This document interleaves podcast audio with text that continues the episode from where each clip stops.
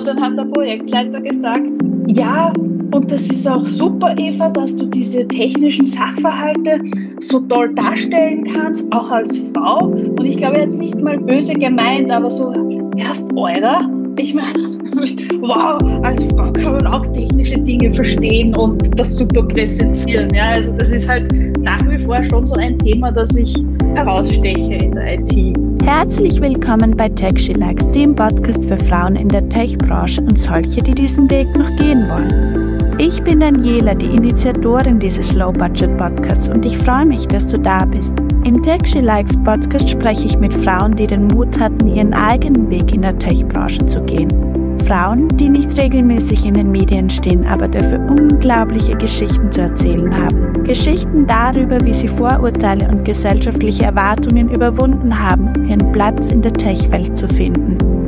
Für mich persönlich ist dieser Podcast eine Herzensangelegenheit. Als jemand, der selbst gegen Zweifel und Vorurteile angekämpft hat, weiß ich, wie wichtig es ist, Mut zu zeigen und seinen eigenen Weg zu gehen. Denn oft genug hören wir Sätze wie, das kannst du doch nicht oder das geht doch gar nicht. Doch ich glaube fest daran, dass jede Frau das Potenzial hat, in der Tech-Branche erfolgreich zu sein, wenn sie nur den Mut dazu aufbringt. Mit diesem Podcast und den Geschichten dieser inspirierenden Frauen möchte ich dich dazu ermutigen, deine Träume zu verfolgen. Denn wie hat die Physikerin und Nobelpreisträgerin Marie Curie schon gesagt? Träume dir dein Leben schön und mach aus diesen Träumen eine Realität. Also, lass uns loslegen. Was würdest du jungen Mädchen raten, die gerade vor der Entscheidung stehen, ob sie ein technisches Studium wählen? Natürlich sollen sie ein technisches Studium wählen, weil es sehr cool ist und weil es viele Dinge bereithält. Also wenn man irgendwie auch nur gerne so Dokus löst oder analytisch denkt, sollte man eigentlich fast was Technisches studieren. Und es ist einfach auch rein pragmatisch betrachtet. Man hat definitiv keine, nie Probleme, einen Job zu finden, sondern es ist eher umgekehrt, dass man dauernd angeschrieben wird, ob man nicht da und da und da arbeiten will, nicht sogar schon während dem Studium. Außerdem finde ich, sollten Frauen mitarbeiten in der technologischen Entwicklung, weil sonst überlassen wir das Feld halt den Männern. Ne? Und das wäre schade, wenn wir das nicht mitgestalten können. Technologieentwicklung oder Naturwissenschaften sind ja auch viel Gestaltung. Aber da spreche ich jetzt wahrscheinlich als Designerin, ne? also als Designerin für Softwareprogramme, die die Benutzeroberflächen gestaltet. Hast du als äh, Jugendliche gerne Sudoku gespielt, beziehungsweise womit hast du gespielt, auch als Kind? Ich habe Technik-Lego geliebt aber ich habe auch Barbies geliebt. also so, so beides, ja. Also Technik-Lego war so, das kam da gerade erst raus. Und ich weiß jetzt noch diesen, diesen pneumatischen Bagger, den ich zusammengebaut habe. Und da konnte man einen Bagger machen und einen Stapler und noch irgendwas mit meinem Technik-Lego-Set. Und eigentlich kennengelernt habe ich sie in der Volksschule weil unser Werklehrer, also wir hatten sowohl technisches als auch textiles Werken. Und das, also mir hat halt beides getaugt. Ja. Also ich finde nicht, dass sich das eine oder das andere ausschließt. Ich meine, jetzt ist es eh so, dass das zusammengefasst wird immer mehr, dass man das nicht mehr trennt. Aber das war halt so das, was mir als Kind urtaugt hat. Technik, Lego. Und so Dokus gab es damals noch nicht so. Aber ich habe gern Tangram gespielt. Da hat man so Figuren basteln müssen aus einer Vorlage. Oder was mir auch urtaugt hat, war darstellende Geometrie, das Zeichnen dann im, im Gym. Also ich war auf einem naturwissenschaftlichen Gym, aber das hat sich eher so ergeben, da ich am Land aufgewachsen bin, war halt das Gym naturwissenschaftlich dort, dass es gab. Mathe war jetzt nicht so, ja, ich kam auf die Lehrer drauf an, war ich weder sonderlich gut oder schlecht, aber darstellende Geometrie hat mir getaugt zum Beispiel. Ja, oder in der Mathe halt die Bereiche, die eher mit Geometrie zu tun hatten.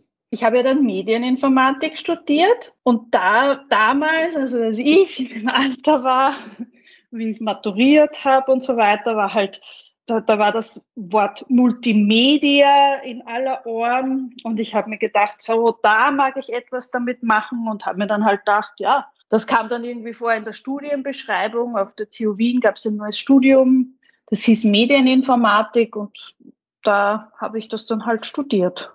Kannst du dich noch erinnern, was du dir damals unter Medieninformatik vorgestellt hast? Also ich habe mir schon ähm, sicher etwas anwendungsorientierteres vorgestellt, dass man da Programme lernt und so weiter. Es war dann schon herausfordernd insofern, dass man halt wirklich mit den Basics begonnen hat, also ähm, elektronische Datenverarbeitung, Algorithmen und Datenstrukturen. Aber wenn man so ein bisschen eine Liebe fürs Analytische mitbringt, dann, dann ist das machbar. Andererseits kommt man vor, es wird das halt auf der TU Wien, ist das halt alles immer, die, die, die ganze Kultur ist schon, also man ist halt, das sind halt, weiß nicht, gefühlt 90 Prozent Männer und ein paar Frauen, ja.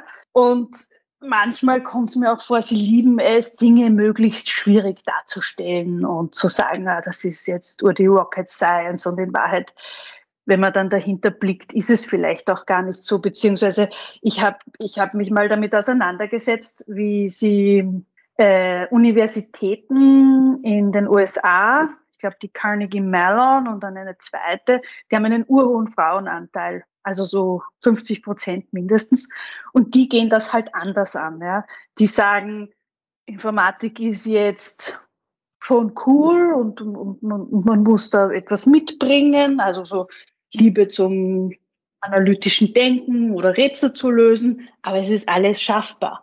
Und da kommt man vor, da war die Kultur auf der TU Wien so, ja, wir sind alle, es ist alles so komplex und schwierig und ähm, also da, das schreckt vielleicht Frauen auch ein bisschen mehr ab. Ich weiß es nicht. Ja. Aber die gehen zum Beispiel bei den Programmierkursen auch so damit um, dass sie sagen, es gibt äh, Gold und Black und Black ist halt für die, die schon in der Schule viel gecodet haben und da schon viel Wissen mitbringen. Und Gold ist halt für die, die damit komplett neu anfangen, weil die gab es halt auch im Informatikstudium, ja. Also auch Männer, nicht nur Frauen.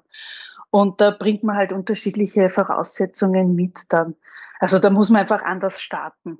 Also ich kann mich noch sehr gut erinnern, als sie an der TU begonnen war. Sie sind nicht müde geworden zu betonen, dass die Medieninformatik nichts mit Photoshop zu tun hat, nichts mit Webseiten zu entwickeln, das Frontend von Webseiten zu entwickeln. Also das war so unglaublich wichtig, das so oft zu betonen, dass wir damit gar nichts machen werden im Studium. War das mhm. bei dir auch so? Ich, ich, war im ersten Jahrgang von Medieninformatik, wo das Studium gestartet hat, also 2000, 2001.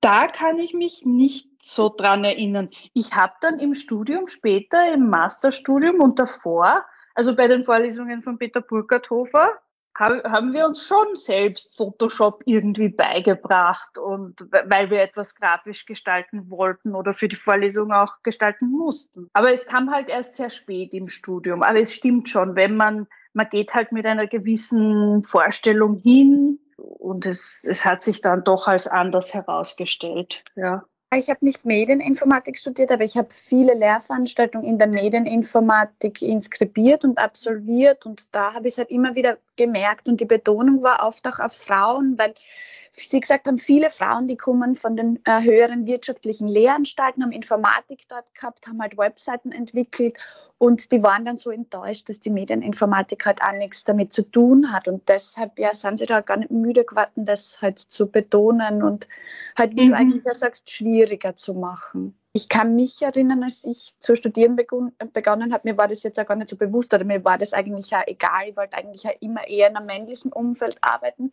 Wie war das für dich, als du dann in die Hörsäle reingegangen bist? Warst du da die einzige Frau? Na, nicht die einzige Frau, aber also ich habe jetzt noch zwei sehr gute Freundinnen aus dem Studium. Wir haben uns da irgendwie so zusammengehaut und haben halt alle Übungen oder sehr viele Übungen gemeinsam gemacht und so. Also das, da, man sucht sich dann eh so seine Peer Group. Ich habe auch noch zwei männliche Freunde, nach drei, drei Freunde von mir, ja, die, die, die habe ich nach wie vor, die kenne ich vom Studium.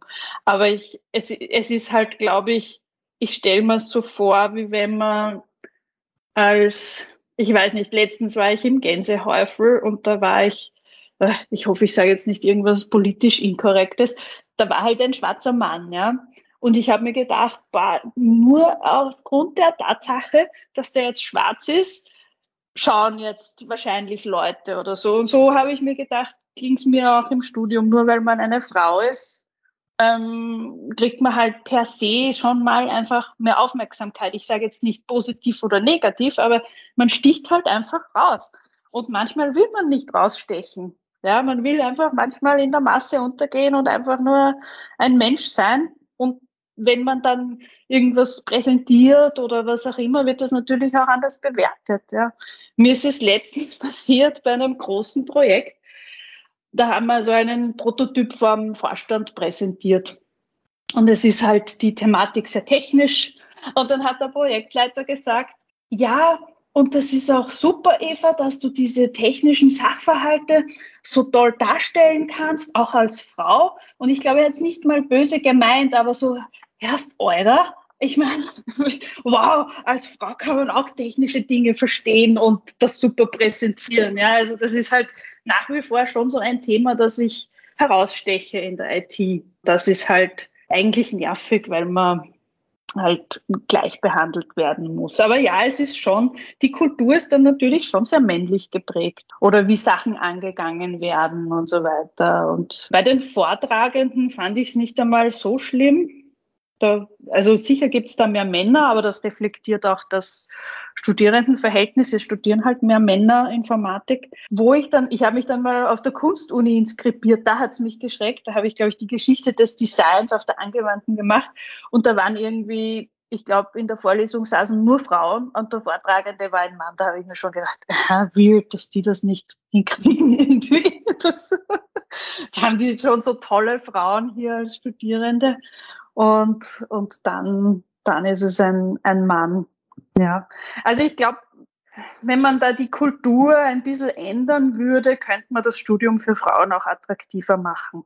Ich ähm, kann mich erinnern, dass für mich dieses Herausstechen sehr schwierig war, weil ich alles andere als auffallen wollte und ich habe immer das Gefühl, Gefühl gehabt, dass ich dann, dass meine Noten auch viel mehr auffallen oder das, was meine Leistung ist. Wie war das ja. bei dir? Also das mit den, mit den Noten, man ist ja eine Matrikelnummer. Das, also ich habe sicher, vor allem das Bachelorstudium habe ich jetzt nicht mit, äh, definitiv nicht mit sehr guten Noten abgeschlossen.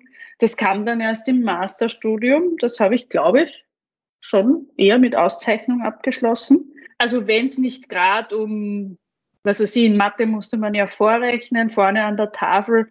Aber ich glaube, das war für, für die Burschen genauso. Die waren da zum Teil genauso nervös, ne, wenn man vor 50 Leuten was vorrechnen muss. Da hat es mich nicht so gestört, weil man eben eine Matrikelnummer ist.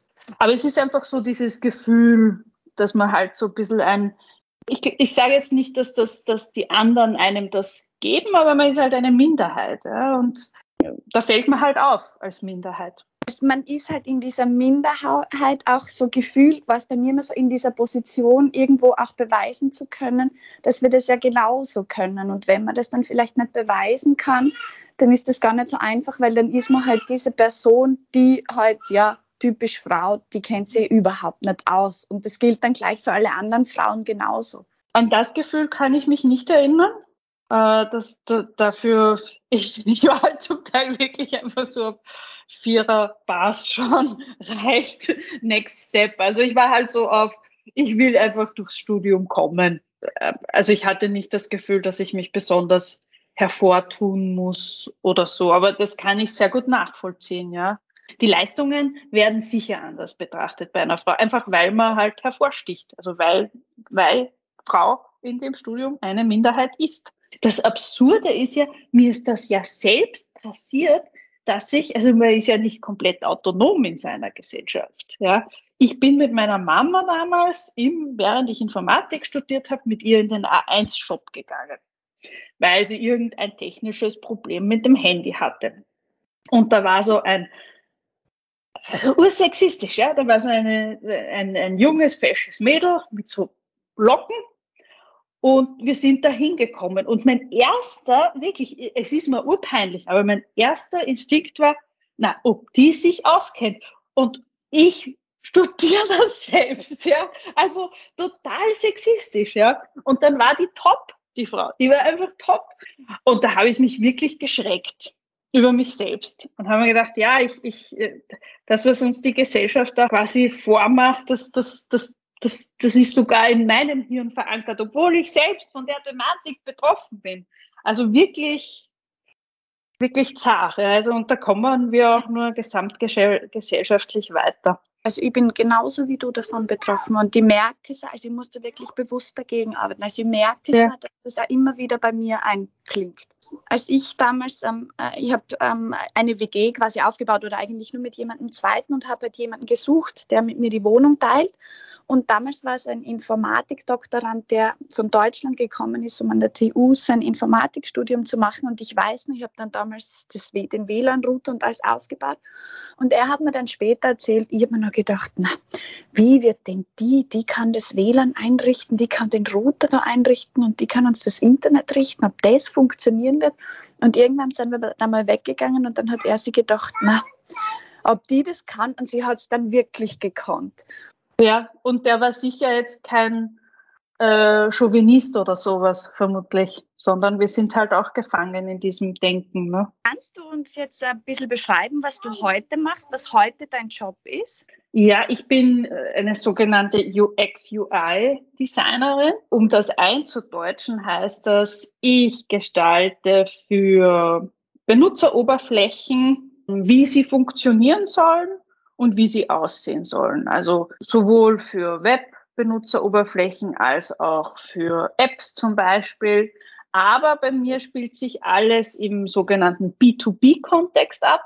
Also ich baue Software, mit der dann Leute arbeiten. Das heißt, ähm, wenn zum Beispiel wäre jetzt eingestanden ein Projekt mit den Kontrolleuren bei, bei der Bahn, ja, also was die da haben für eine App, da drauf.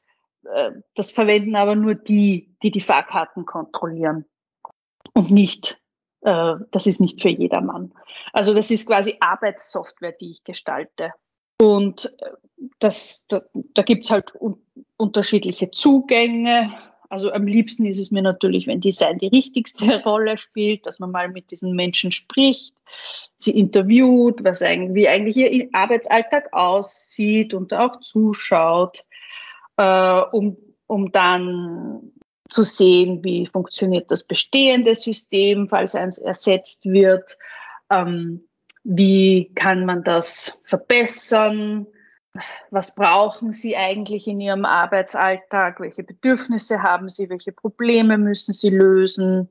Und dann beginnt man halt mal so ein grobes Konzept zu entwerfen bespricht das dann natürlich, also es ist auch ein sehr kommunikativer Beruf in Wahrheit, weil ich bespreche mich ab mit vielleicht einem Requirements Engineer, also das ist der, der ganz oder die, die ganz die genauen Anforderungen erheben, auch was Schnittstellen betrifft, falls man mit anderen Systemen sprechen muss für das System, das man gestaltet. Dann, äh, wenn es dann erste Entwürfe gibt, spricht man auch schon mit dem Entwicklungsteam. Wie kann, gut kann man das umsetzen? Welche Technologien haben wir überhaupt, die umgesetzt werden?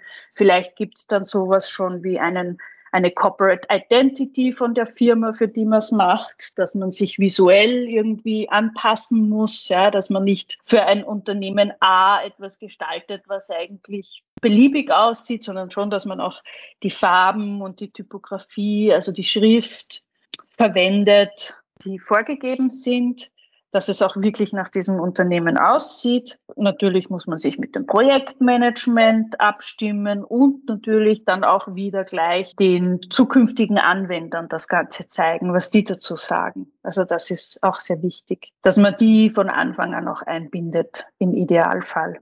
Jetzt gibt es ja gerade zum UX-Design sehr viele Online-Kurse, mit denen man sich da weiterbilden kann. Ist es mhm. dafür heute noch notwendig, überhaupt ein Informatikstudium zu absolvieren?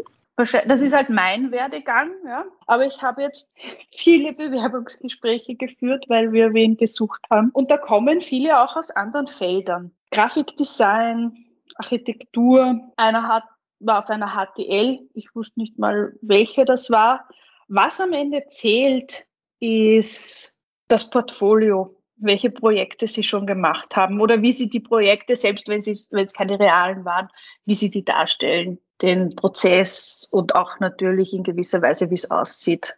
Also bei uns ist es speziell mit B2B und so weiter. Da ist halt, da ist es mir wichtig, dass die schon so eine Liebe haben zu Daten- und Informationsvisualisierung, weil das ist halt unser Job. Ja. Da geht es viel um Tabellen und Graphen und Arbeitsprozesse verstehen und ähm, dass das einfach gut handhabbar ist. Also es ist ein bisschen nüchterner, aber man kann ja auch als UX, UI-Designer oder Designerin in einer klassischen Agentur arbeiten, wo es dann sehr viel um Emotionalität geht, dass sich da oder um nette emotionale Animationen und so weiter. Also das ist halt, äh, in mein Feld ist ein bisschen spezieller, weil es doch ein bisschen nüchterner ist. Also es passt eh zu mir, nachdem ich auf der TU war und Informatik studiert habe, aber viele im UX-UI-Bereich kommen auch aus dem Grafikdesign zum Beispiel.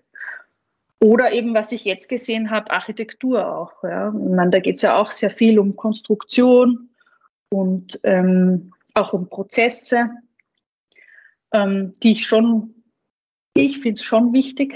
Ja. Das ist im Design dann immer so eine Streitfrage, wie wichtig sind Prozesse eigentlich im Design und wie wichtig ist das Artefakt, das am Ende rauskommt.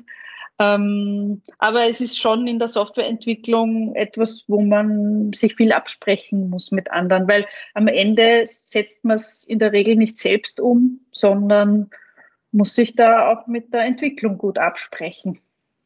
Und die sagt manchmal vielleicht, hm, das geht so nicht, da müssen wir uns was anderes überlegen oder das Projektmanagement sagt, hm, wir haben da keine Ressourcen dafür. Und da muss man sich was überlegen. Jetzt hast ja du auch ein Doktorat abgeschlossen. Ist das ja für die Position, die du heute hast ähm, und auch in, in der Wirtschaft überhaupt relevant? Ja, gar nicht. Das ist halt, also ich habe, ähm, nach, wie ich mein Studium beendet habe, wusste ich, ich mag damals hieß das Interface Design oder Interaktionsdesign machen. Da gab es jetzt gar nicht so viele Jobs, ja, damals. Heute ist die Situation ganz anders. Ja. Jetzt wird man quasi, je nachdem, wie gut man sein LinkedIn-Profil pflegt, wird man wahrscheinlich wöchentlich angeschrieben, ja, ob man nicht was, was haben will, einen Job oder was nicht alles gäbe. Aber damals gab es da nicht so viel.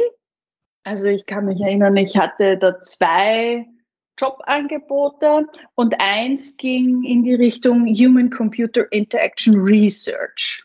Also da geht es darum, wie Menschen mit Computersystemen interagieren und unterschiedliche Forschungen dazu. Also zum Beispiel äh, von wie viele Menüpunkte kann ich kognitiv erfassen.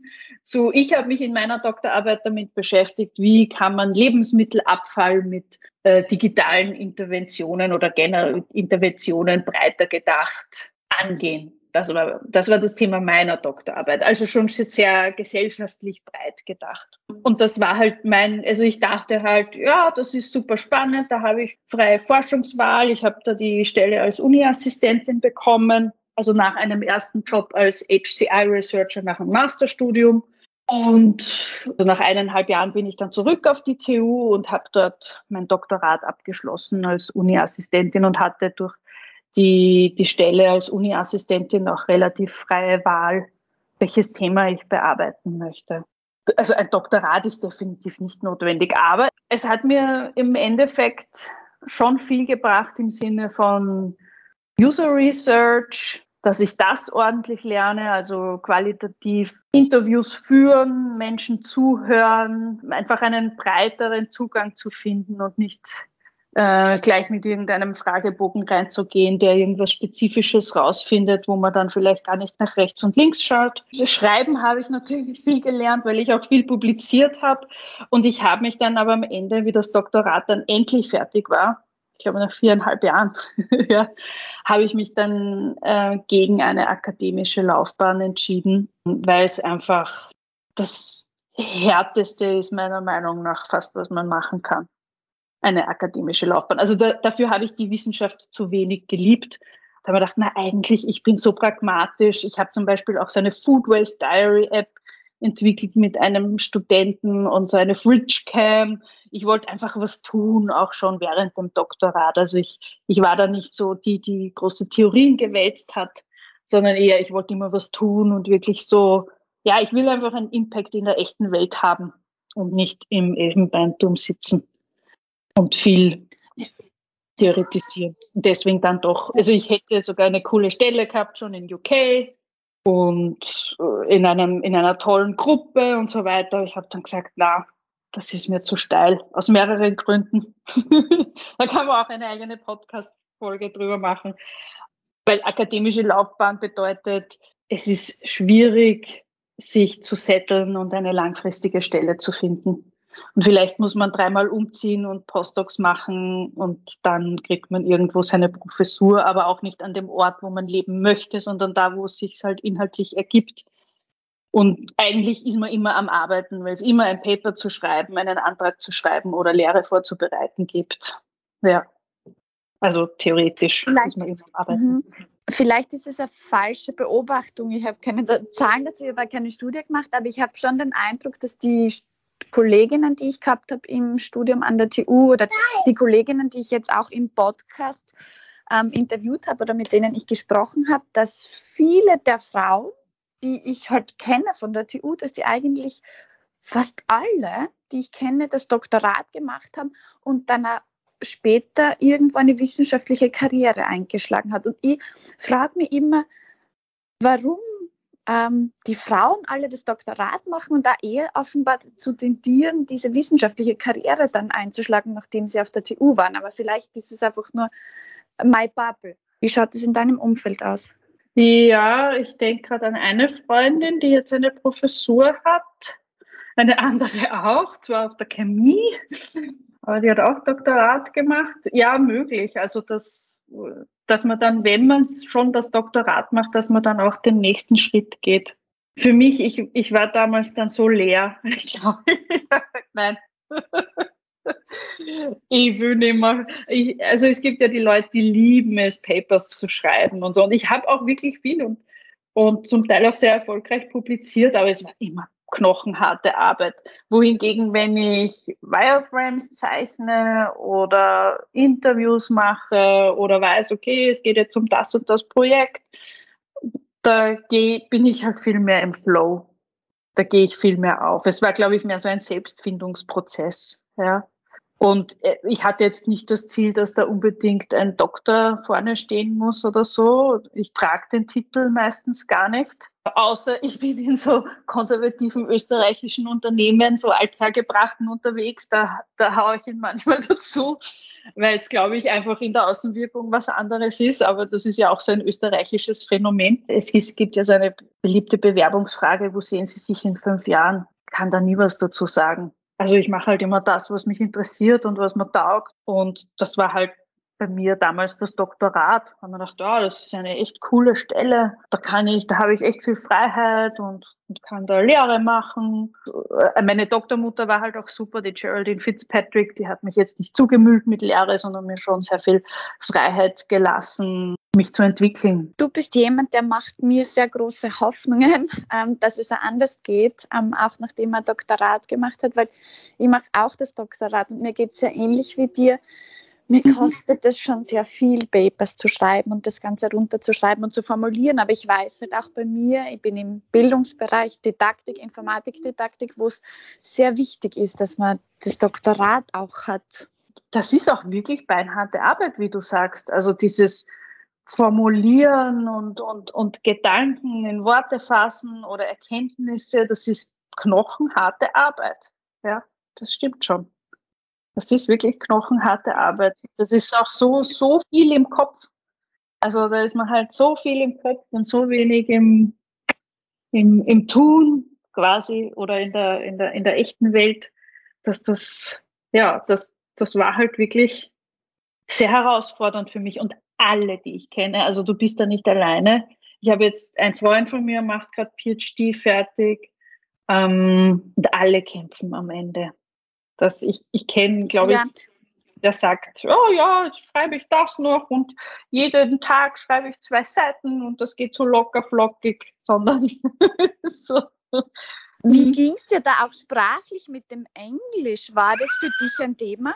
Ich habe halt kontinuierlich dazugelernt und hatte das Glück, dass meine Doktormutter Australierin ist, die lange in Großbritannien gelebt hat, auch und dort auch forschend tätig war, ähm, dass die mich da sehr unterstützt hat in der Verbesserung des Englischen.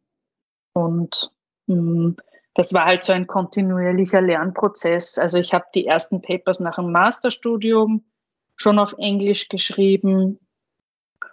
Man lernt da einfach kontinuierlich dazu. Also natürlich kann man nie, habe ich nie das Level von einem Briten oder einer Britin erlernt, die das ja noch fa fast viel mehr pflegen als wir, aber die unglaublich elegant schreiben können. Und gerade in der qualitativen Forschung ist das ja nochmal mehr Herausforderung, wie in, wenn man jetzt ein quantitatives Experiment beschreibt zum Beispiel.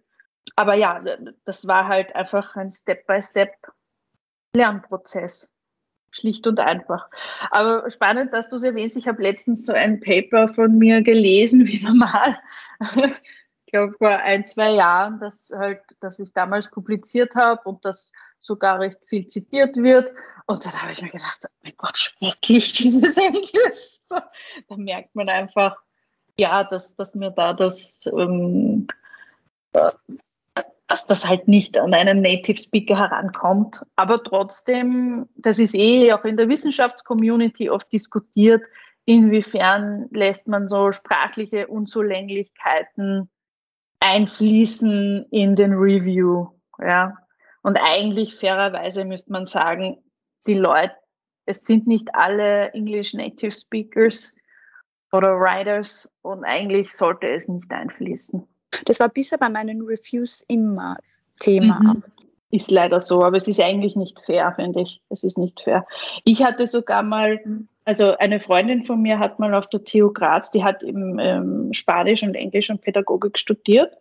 Und deren Job war mal von, auf der TU Graz, die Papers quasi zu englifizieren. Also das, und das machen, glaube ich, manche Forschungsgruppen auch, dass es da wirklich dezidiert jemanden gibt, der das dann umschreibt und lektoriert und halt wirklich so diese klassischen Fehler, die man halt als Non-Native macht, ausbessert. Und das führt dann schon offenbar zu besseren Akzeptanzraten bei den Papers. Jetzt ist es ja so bei vielen mm, Kolleginnen und Kollegen, die ich auch habe, da hat es im Bachelor- und im Masterstudium abgezeichnet, dass die eigentlich ein Doktorat machen werden. Und die haben schon im Bachelor- und im Masterstudium publiziert. Warst du auch je eine davon, die schon im Bachelor und im Master publiziert hat oder die dann eigentlich erst dann nach dem Masterstudium durch das Doktorat publiziert hat?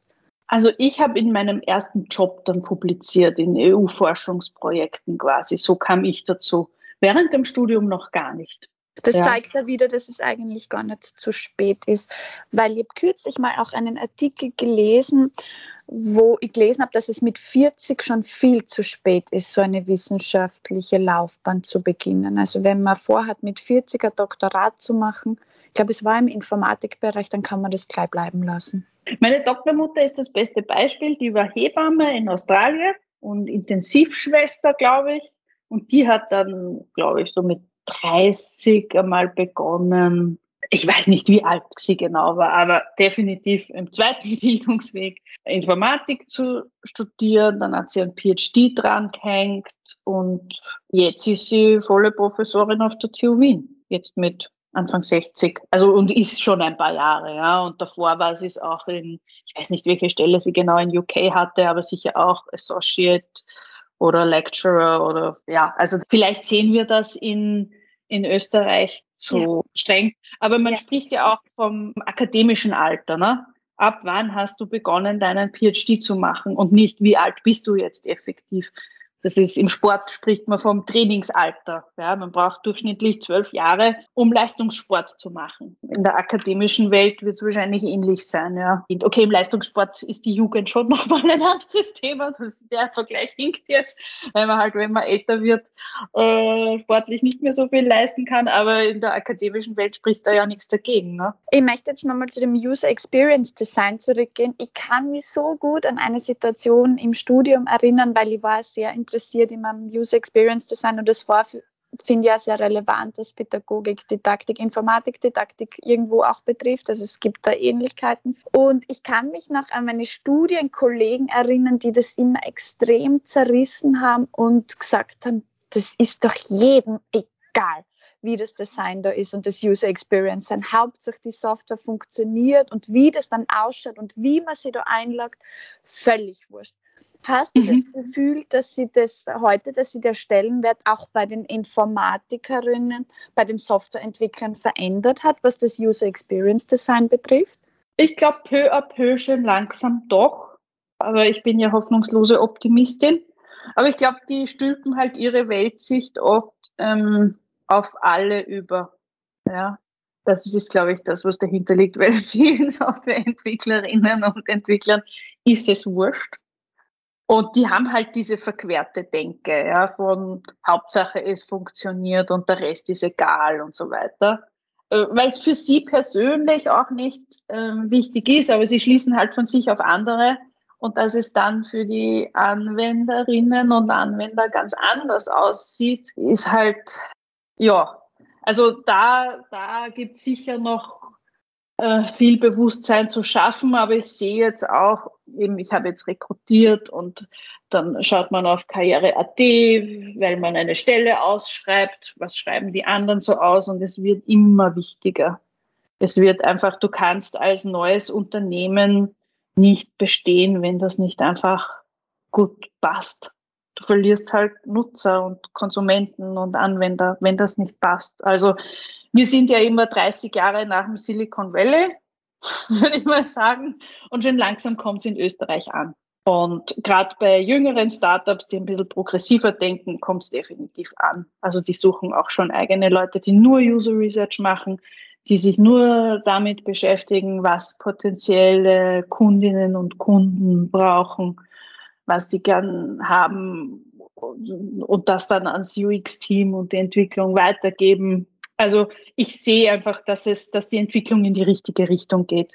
Also ich bin ja Freelancerin, ähm, war ich vor dreieinhalb Jahren die erste Designerin in der Firma, die doch sehr softwaregetrieben ist, ja. Und da hat sich mittlerweile auch was getan. Also man muss halt geduldig sein. Ich glaube, der Stellenwert wird immer mehr von UX, UI, ähnlich wie es halt in Amerika ist. Also eine der besten UX, UI Experiences die ich letzten, mein Lieblingsprodukt im Moment, das man vom österreichischen Markt vielleicht kennt, ich habe jetzt keine Werbepartnerschaft mit denen, ist Gurkalatte. Und die machen das so großartig. Also wenn das nicht so gut passen wird bei denen, ja, es ist einfach so, du bestellst dein Essen, du siehst genau immer, was abläuft. Es ist urtransparent. Ja, wir haben mal den Preis berechnet, aber vielleicht weicht es noch ab, weil es doch eine Banane weniger wird oder was auch immer. Und wenn, wenn dann die Lieferung, man kann dann anzeigen, wann die Lieferung kommen soll und das kann man in einem Stundenfenster angeben. Und wenn die auch nur zwei Minuten zu spät sind, kriegt man sofort eine SMS, dass sich das verzögert. Und wenn sie dann nochmal vier Minuten zu spät sind, kriegt man nochmal eine SMS. Also auch so dieser Übergang zur echten Welt, wie gut wir das hinkriegen. Und die hätten nicht diesen Startvorteil gehabt oder wären so gehypt, wenn das nicht so gut passen würde. Es passt einfach, wie die das machen. Und ohne dem kann man als neues Unternehmen nicht bestehen. Genauso wie N26, ja, die jagen den alten Banken Angst ein, weil die das einfach super machen und man damit sehr weit kommen kann. Und äh, ich glaube, das verstehen schon langsam auch die größeren alteingesessenen Unternehmen, die es halt schon lange gibt. Wenn man da nicht innoviert, dann bleibt man halt womöglich irgendwann auf der Strecke. Ja, also ich hatte unzählige Diskussionen über das Thema im Studium und habe immer versucht, dann alle zu überzeugen, wie wichtig das, das ist. Jetzt hast du ja vorher auch deine Mutter kurz erwähnt. Was sagen denn deine Eltern heute zu dem, was du machst? Und wie, wie war das für dich auch? Also war der Weg vorgezeichnet? War das deinen Eltern noch klar, dass du ein Informatik, Medieninformatikstudium machen wirst? Na, gar nicht. Also meine, ich habe drei ältere Schwestern und meine Mama hat einen Hauptschulabschluss, mein Papa eine Matura. Und meine Mama hat sich gewünscht, dass eine Tochter Matura macht. So, das hat, hat gemeint, ma, das wäre super. Wir haben alle Matura gemacht, wir haben alle studiert. Also ich glaube, wenn Bildung grundsätzlich ähm, vom, vom, vom Elternhaushalt unterstützt wird, ohne dass die Eltern jetzt selbst super duper Akademiker sind, dann kann da nichts schiefgehen. Also ich habe auch eine Freundin, wo beide Eltern Pflichtschulabschluss haben und die hat, aber Bildung wurde halt immer forciert zu Hause, ja, dass so, dass das was Gutes ist und die hat dann auch Medieninformatik abgeschlossen. Also es war sicher nicht vorgegeben bei mir, dass ich so aus der Mega-Akademiker-Familie wäre oder sowas. Das ist halt, das hat mich halt interessiert und dann habe ich es gemacht und es wurde schon insofern ein bisschen forciert. Ich wollte ursprünglich nach der Matura mal so arbeiten oder so, habe ich mir gedacht. Dann habe ich zwei Monate in einer, einen Monat in einer Glasfabrik gearbeitet und Schichtdienst gemacht, also so als Ferialjob. Und dann habe ich mir gedacht, so, na, ich glaube nicht. Ich werde doch noch was lernen und gehe jetzt studieren. Das ist irgendwie, ich, ich glaube, das ist dann spannender im späteren Leben und so, ich würde sagen, das Doktorat, das ist mir halt ein bisschen passiert, weil es mich einfach interessiert hat. Also ich wollte schon immer das Studium abschließen, weil ich so dieses Mindset habe, was man fertig macht, das schließt man auch ab, ja, genauso wie das Doktorat. Aber es ist, es ist einfach passiert, weil es mich interessiert hat und weil halt gerade die Stelle da war. Also viel im Leben ist ja meiner Meinung nach schon auch wenn man, zumindest wenn man nicht zu diesen, ich weiß, was ich in fünf Jahren bin und mache beruflich. Es gibt die Leute, die haben nur den Plan, immer fürs ganze Leben. Ähm, zu denen gehöre ich nicht. Aber ich, ich lasse mich da schon auch ein bisschen treiben. Wenn mich was interessiert und sich was ergibt, dann, dann mache ich das. Ja, und so war es auch mit dem Doktorat. Es hat mich interessiert, die Stelle ist ausgeschrieben gewesen und es hat sich ergeben. Und dann mache ich es halt auch, ja, wenn ich mich dafür entscheide. Wenn jetzt eine junge Frau zu dir kommt und sagt, das klingt so spannend, was du machst, ich würde das auch so gerne machen, wo kann ich anfangen? Ich habe jetzt vielleicht auch nicht unbedingt die Zeit, ein Studium zu machen. Was kann man tun, um in diesen Bereich auch einzusteigen, vielleicht auch quer einzusteigen? Also viele haben schon, kommen aus einem anderen Feld und haben ähm, haben diese Online-Kurse gemacht, ja, weil es viele gibt, auf Coursera oder von Google gibt es auch einen. Die sind auch sehr gut. Wenn man jetzt so den klassischen Weg einschlagen möchte mit Studium und so weiter, jetzt gerade Wien-spezifisch, gab es einige, die zum Beispiel das Studium auf der FH Technikum Wien gemacht haben, User Experience Management ähm, oder das berufsbegleitend gemacht haben. Also gerade in der IT würde ich sagen, gibt es ja oft nicht mal so diese klassischen Karrierewege. Oft in der IT hat man oft Entwicklerinnen und Entwickler, die haben einfach eine HTL gemacht oder was eher eine super Ausbildung ist. Ähm, also ein Studium an sich ist nicht einmal notwendig würde ich mal sagen. Aber irgendeine Art von Ausbildung bringen schon die meisten mit, ob es jetzt Grafikdesign ist, HTL, Architektur. Ich müsste mich selbst umschauen, wenn man jetzt so, wenn ich an diesen klassischen Weg denke, so ich mache jetzt Matura oder habe HTL hinter mir. Ähm, also es hängt, für mich hängt es wirklich fast mehr mit, äh, dass man Projekte kriegt in dem Bereich ab. Und oft passiert das ja, was weiß ich, ich kümmere mich um unsere Firmenwebseite und versuche die zu verbessern. Oder ich beschäftige mich privat damit und erstelle ein Portfolio, wo ich ein, was weiß ich, ich überlege mir jetzt ein cooles Produkt und gestalte das, ohne dass ich, und da kann man ja auch, wenn es ein, ein, ein Business-to-Customer-Produkt ist, also eins für alle, und ich will zum Beispiel eine Food, ein Food Waste Diary machen, kann ich ja auch selbst Interviews machen und sagen, aufgrund des Kurses, wo ich das lerne und das darstellen im Portfolio. Ja, also Portfolio, Portfolio, Portfolio ist für mich das Um und Auf, wenn man sich dann irgendwo bewerben will. Also Bewerbungen ohne Portfolio, äh, und es müssen nicht mal echte Projekte sein. Es können auch welche sein, die ich mir halt im Zuge des Studiums überlegt habe oder allein oder mit mit Freunden oder Freundinnen oder weil ich eine coole Startup-Idee hätte dann, und ich das super darstellen kann, wie ich vorgegangen bin und wie das dann am Ende aussieht, dann ist das für mich das Um und Auf eigentlich. Reichen für dieses Portfolio auch ähm, klassische Webseiten, die man entwickelt hat, oder ist dir das zu wenig? Na, das passt auch. Also das, wenn man klassische Webseiten macht und die und darstellt, was war meine Rolle, was habe ich gemacht, was hat wer anderer vielleicht gemacht, äh, wie sind wir das angegangen? Und wie wurde es umgesetzt, habe ich das selbst gemacht, hat das wer anderer gemacht, wenn ich selbst gemacht habe, welche technischen Einschränkungen gab es. Also wenn man das alles gut darstellen kann im Portfolio, ist natürlich auch eine Webseite eine klassische. Oder wenn man sagt, ja, ich habe WordPress gemacht und äh, genommen und mir dieses Template da genommen, weil das passt super zur Zielgruppe äh, oder ich wollte das und das visuell transportieren. Das ist für mich auch in weiterer Folge UX-Design äh, oder UI-Design, sagen wir so. Ja, halt ein bisschen ein anderer Engel. Wenn es nur das ist, ja, man muss sich einfach anschauen, ja. Aber Portfolios sind einfach, das ist so der, der Goldstandard. Also ich hatte zum Beispiel eine Bewerberin, die eigentlich wollten wir jemanden mit vier bis fünf Jahren Berufserfahrung und die hat gerade ihr Studium abgeschlossen und die hatte so ein also und hatte halt keine realen Projekte quasi. Aber die hatte so ein tolles Portfolio und war so überlegt und reflektiert und es sah so gut aus, dass wir sie genommen hätten. Sie hat dann leider eine andere Stelle angenommen, ja. Aber also ich sage nur, also it depends, ja. Gutes Portfolio ist sehr viel wert.